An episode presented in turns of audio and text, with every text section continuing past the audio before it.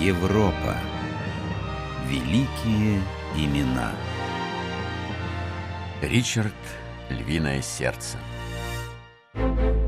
Английский король Ричард I по прозвищу Львиное сердце, герой сотен исторических романов. Красавец, поэт, отчаянный храбрец. За ним шли армии, его восхваляли трубадуры. Средневековый историк Жерар Камберезийский писал о нем. Кто усвоил известную природу, усвоил и ее страсть. Подавляя яростные движения духа, наш лев уязвлен жалом лихорадки, от которой и ныне непрерывно дрожит и трепещет, наполняя трепетом и ужасом весь мир. Лихорадка, сжигавшая Ричарда и толкавшая его на противоречивые поступки, была чистолюбием. Король-рыцарь всю жизнь сражался и странствовал ради славы, почти не бывая в стране, которой правил. Именно странствия, а не правление Ричарда Львиное Сердце оставили след в истории. Особенное дело всей жизни короля — Третий крестовый поход. Когда осенью 1187 года дошли вести о том, что войска султана Египта и Сирии Юсуфа по прозвищу Саладин захватили Иерусалим, Ричард первым принял крест и бросился собирать войско. Ричард призвал всех воюющих европейских правителей к перемирию, в том числе своего давнего противника, короля Франции Филиппа Августа. Я бы босиком отправился в Иерусалим, чтобы спасти его и снискать его благодать. Нет нужды туда идти пешком, дорогой мой Ричард. Но вот если такому, как ты, дать коня, да доспехи покраше, глядишь и доберешься. Я серьезен как никогда, брат мой Филипп. Я не могу покинуть Европу, пока у нас с тобой есть разногласия. Ну что ты? Могу дать тебе мое королевское слово, что я ничего не предприму против тебя и твоих вассалов, пока ты не вернешься из Святой Земли. Хм, слова в нашей ситуации будет маловато, брат мой Филипп. Уж кто бы говорил, Ричард, это твой отец обесчестил мою сестру и твою невесту и помешал вашему браку. Это я должен злиться и требовать возмездия. Я зол не меньше твоего, но сделанного не воротишь. Да, между нами бывало всякое, но теперь самое время выступить сообща. Я предлагаю отправиться в Святую Землю вместе, бок о бок, всю добычу и славу разделить пополам. Филипп в Святую Землю ехать не торопился, так как видел бесперспективность этой затеи он натравливал вспыльчивого Ричарда на вассалов, соседей и на отца, короля Англии Генриха II Плантагенета, надеясь прибрать к рукам их земли на европейском континенте – Аквитанию, Анжу и Нормандию. Противостояние Генриха и его сына Ричарда почти на два года задержали начало крестового похода. Но в 1189 старый король умер, и Ричарду более ничто не мешало поступить в соответствии со своими устремлениями. Идем на восток! Ведем за собою весь Запад. Молим Господа нашего о том, чтобы вернуться с победой. Две армии крестоносцев, английская и французская, выступили в поход в июле 1190 года. Но путь в Святую Землю казался долгим, насыщенным политическими скандалами и драками. Зиму крестоносцы провели на Сицилии и лишь весной 1191 года отправились в Акру. Но несколько кораблей Ричарда на полпути у берегов Кипра сильно пострадали от бури. Экипаж и пассажиры оказались в плену узурпатора острова, византийца Исаака Камнина – все, что мои люди собрали при крушении кораблей, принадлежит мне. Разговаривать с королем Ричардом я не желаю. Угроз его не боюсь. Пусть только сунется. Ричард не мог оставить подобное заявление без ответа. Он велел высадить десант на острове недалеко от города Лимассол и проучить заносчивого тирана. Вооружитесь и следуйте за мной! Отомстим за угнетение невинных! Силой оружия заставим его поступить по справедливости веримся Богу, и да дарует Он нам ныне победу над правителем сим и народом его!» Ричард разбил войска Камнина, а остатки его армии загнал в горы. Порядок на Кипре был восстановлен, и остров стал важной перевалочной базой для рыцарей и паломников в Святую Землю. В это время французский король уже больше месяца стоял лагерем под стенами города Акра, столицы Иерусалимского королевства, которое уже два года находилось под властью Саладина.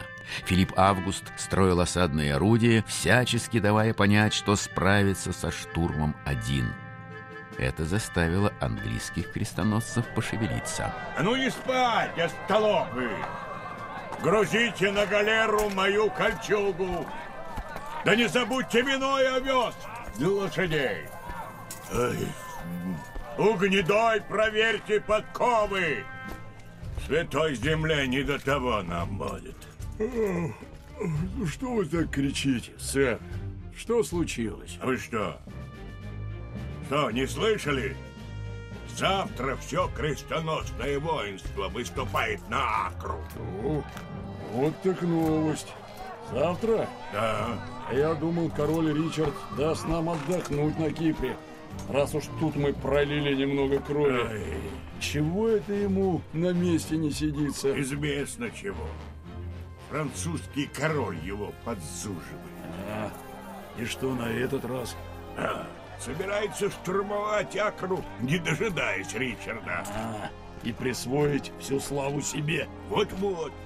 Вот и Ричард возмутился. Так и сказал, да. Да не будет того, что вы ее взяли без меня. И больше ничего не захотел слышать. Акра считалась одной из самых стратегически важных целей Третьего крестового похода. До Ричарда город осаждали войска многих христианских государей, но взять хорошо защищенную с моря и суши крепость не могли. Вокруг Акры вырос огромный лагерь крестоносцев. Этот лагерь летом 1191 года радостно приветствовал прибытие прославленного героя Ричарда Львиное Сердце. Да здравствует король Ричард! Храбрый и щедрый! Ура! Щедрый? А, а вы что, не слышали, сэр? Нет. Английский король платит по четыре золотых бизантов тем, кто пойдет служить к нему. Да, против трех, которые платит французский. Так что вы подумайте, сэр. Этот ход Ричарда не улучшил и так напряженные отношения между королями Англии и Франции. Лагерь крестоносцев будто раскололся надвое. Когда Филипп Август задумывал атаку, это не нравилось Ричарду, а что угодно было последнему, не угодно первому. Потом среди крестоносцев вспыхнула эпидемия. Заболели и оба короля. Ричард бесился, что не может лично участвовать в боевых действиях. Хочу увидеть поле боя. Отнесите меня. Ваше Величество, это опасно. Опасно все доверить бездарям и лентяям. Пока брат мой, король Филипп Август, лежал в горячке, сарацины сожгли все его осадные орудия. Ваше Величество, можете быть спокойны. Мы денно и ношно следим. Орудие всегда под охраной или в работе. Но, Ваше Величество, только успеваем подвозить метательные камни. Видели бы вы, Ваше Величество, скольким сарацинам мы снесли головы. Проклятие! Я хочу это видеть. Сражения были жестокими. Осадные орудия крестоносцев пробивали стены Акры, но на помощь гарнизону всегда приходила армия Саладина, размещенная вне осажденного города. Так продолжалось до 3 июля 1191 года, когда крестоносцы отбили контратаку Саладина и ворвались сквозь проломы в стене. Город запросил пощады. Ричард Львиное Сердце выдвинул жесткие условия. Саладин должен отдать Акру на волю победителя. Выплатить 200 тысяч бизантов контрибуции. Вернуть невредимыми пленных христиан и одну из важнейших христианских святынь – крест Господень. А иначе ни одному из жителей Акры не сносить головы. Несколько дней защитники города торговались. Наконец, 12 июля 1191 года крестоносцы все-таки заняли Акр. И Ричард нажил нового врага. Норманцы наводят порядок в этом квартале. Доблестные рыцари Аквитании, идем дальше. Так, куда ведет эта улица? Форт, Ваше Величество.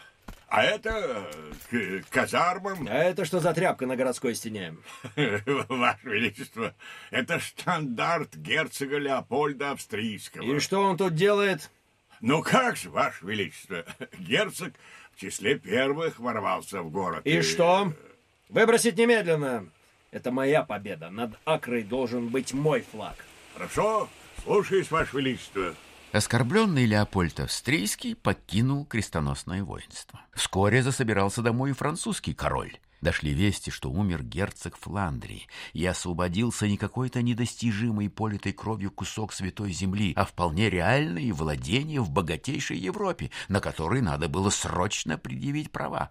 Крестоносное воинство разваливалось буквально на глазах. Неукротимый Ричард остался практически один против хитрого Саладина — и это обернулось трагедией. Ваше Величество! Ваше Величество! От Сарацин вернулся наш гонец. Давайте сюда письмо. Так нет письма, Ваше Величество. Саладин не принял гонца и не ответил ничего про деньги и крест Господень. Ах так. Время вышло. Раз Саладин нарушил условия договора, приказываю вывести две тысячи жителей Акры и отрубить им головы. Но, Ваше Величество... И чтобы из лагеря Саладина это видели. Слушаю, Ваше Величество. Это была роковая ошибка. После расправы Ричарда над пленными, Саладин счел себя вправе не исполнять остальные условия мирного договора. Ричард не получил ничего из обещанного ему за взятие Акры. Не достиг он и других целей – крестового похода. Доблестные рыцари! Завтра мы покинем Акру и выступим... На Иерусалим! На Иерусалим! На Иерусалим! Нет! На побережье! На Яфу и Аскалон! Но как же так, Ваше Величество? Теряем, теряем время! Английский король действовал без четкого плана и упустил возможность перехватить инициативу. Весь последний год в Святой Земле он был на пути к Иерусалиму, но всякий раз сумасбродные идеи заставляли его останавливаться и менять цель. Наконец, в 1192 году до Ричарда дошли вести, что его младший брат Иоанн Безземельный захватил английскую корону. Пришлось срочно заключать с Саладином мир на постыдных для Ричарда условиях и ехать в Англию. Как только Бог даст, я вернусь на помощь Святой Земле. Но Ричард Львиное Сердце не вернулся в Иерусалим. Не успел. По пути в Англию, по словам историка, перед лицом раненого льва не было в Европе такой лисицы, которая не собиралась бы его легнуть. Леопольд Австрийский припомнил оскорбление и продержал Ричарда пару лет в плену. Когда король все-таки вернулся в свои владения и навел относительный порядок, тут же ввязался в драку с одним из своих вассалов, был ранен и умер от заражения крови, а после смерти превратился в легенду.